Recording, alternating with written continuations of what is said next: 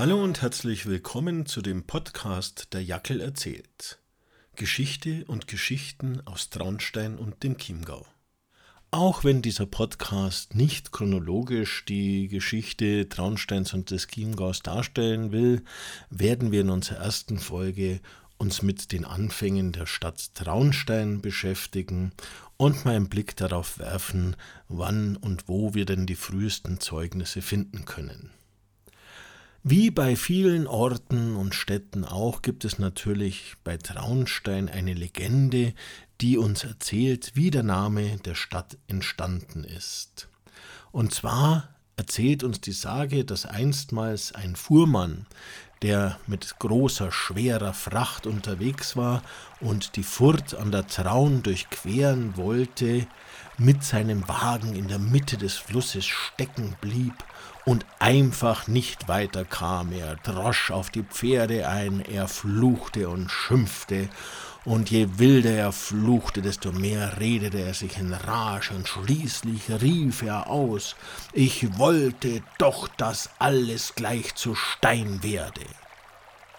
Und genau in diesem Moment in Haslach wurde gerade die Kirchenglocke zum Gebet geläutet, da ward der Mann und sein Ross und sein Wagen in einen großen Stein verwandelt, dessen Überreste wir heute auch noch sehen können. Ja, soweit mal zur Legende. Jetzt widmen wir uns mal den historischen Fakten und schauen, wann treffen wir denn das erste Mal auf die Bezeichnung Traunstein beziehungsweise wann haben wir die ersten Nennungen der Stadt überhaupt. Natürlich geht der Name nicht auf den Stein in der Traun zurück, sondern auf eine Bezeichnung für eine Burg, eine feste Siedlungsanlage an der Traun. Und wenn wir nach den ersten Aufzeichnungen suchen, so werden wir dann auch fündig, nämlich beim Güterverzeichnis der Besitzungen der Salzburger Kirche. Dort wird um das Jahr 790 bereits erstmals eine Besitzung ad Trun erwähnt.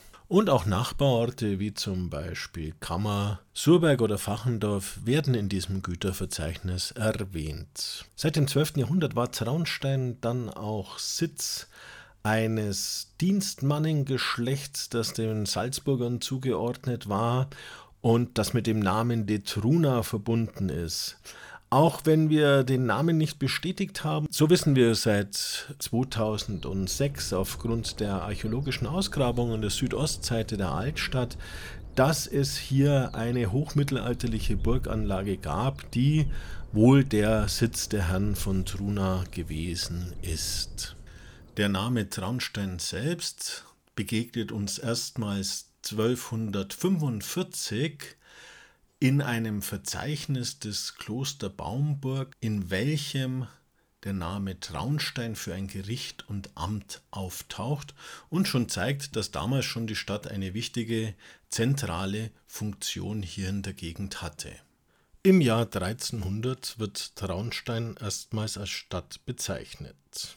Die Wittelsbacher, die seit 1180 die Herrschaft in Bayern innehatten, begannen schon früh damit, geeignete Siedlungen zu befestigten Städten auszubauen, um so ihre Herrschaft im Land zu festigen.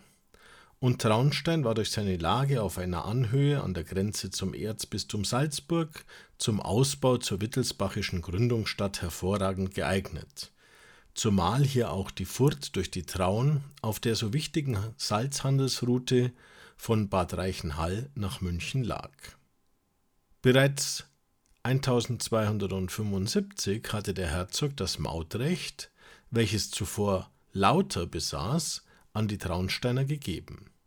Um herauszufinden, welche wichtigen Dokumente und Urkunden aus dieser Zeit existieren, besuchen wir jetzt unseren Stadtarchivar Franz Haselbeck. So, wir begeben uns jetzt hier runter ins Rathaus zum Stadtarchiv, wo uns Franz Haselbeck schon erwartet.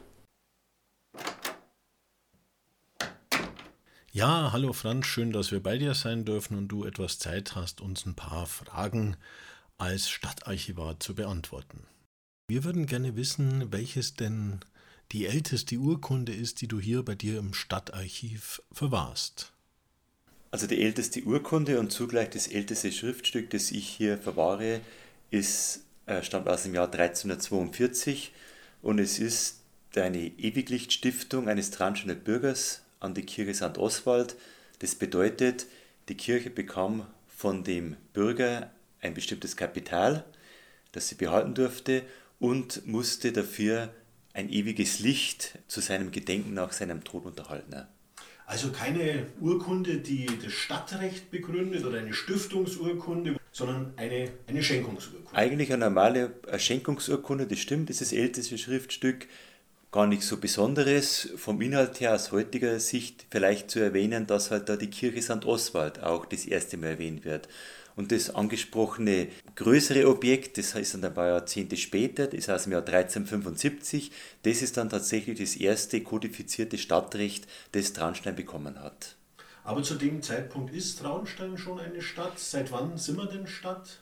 Das lässt sich nicht so genau festlegen. Man kann erkennen, es gab schon städtische Privilegien.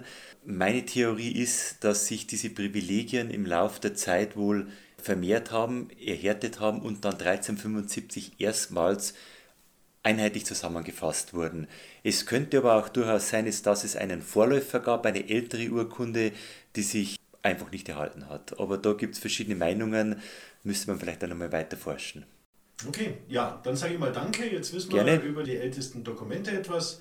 Und das nächste Mal, wenn wir Franz besuchen, erfahren wir bestimmt wieder was Neues. Gerne. Ja, werfen wir abschließend noch einen kurzen Blick in die Stadt, wie sie sich im 14. Jahrhundert wohl präsentiert hat. Es gab eine ringförmige Stadtmauer mit Graben und zwei Toren. Die Einwohner hatten das Bürgerrecht und ein Rat, der erstmals 1314 nachweisbar ist, verwaltete die Stadt. Zudem hatte Traunstein natürlich das Recht, Märkte abzuhalten, die Stadt durfte Zölle erheben und hatte ein lukratives Salzhandelsprivileg. Die Rechtsprechung lag in der Hand des herzoglichen Richters, der wie der Pfleger des Landgerichts in der Herzogsburg seinen Sitz hatte. Diese Feste ist seit 1361 bezeugt. Nur einen eigenen Pfarrsitz hatte die Stadt bis 1851 nicht, denn die Stadtkirche St. Oswald, welche 1342 erstmals erwähnt ist, war bis in die Mitte des 19. Jahrhunderts nur eine Filialkirche der Pfarrkirche von Haslach. Soweit mal der erste kleine Überblick über die mittelalterlichen Anfänge der Stadt Traunstein.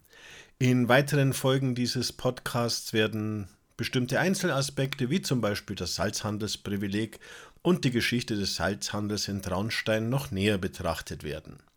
Ich hoffe, Sie konnten ein bisschen etwas über die Geschichte Traunsteins erfahren und hatten auch ein bisschen Spaß mit Der Jackel erzählt. Servus, habe die Ehre, bis zum nächsten Mal.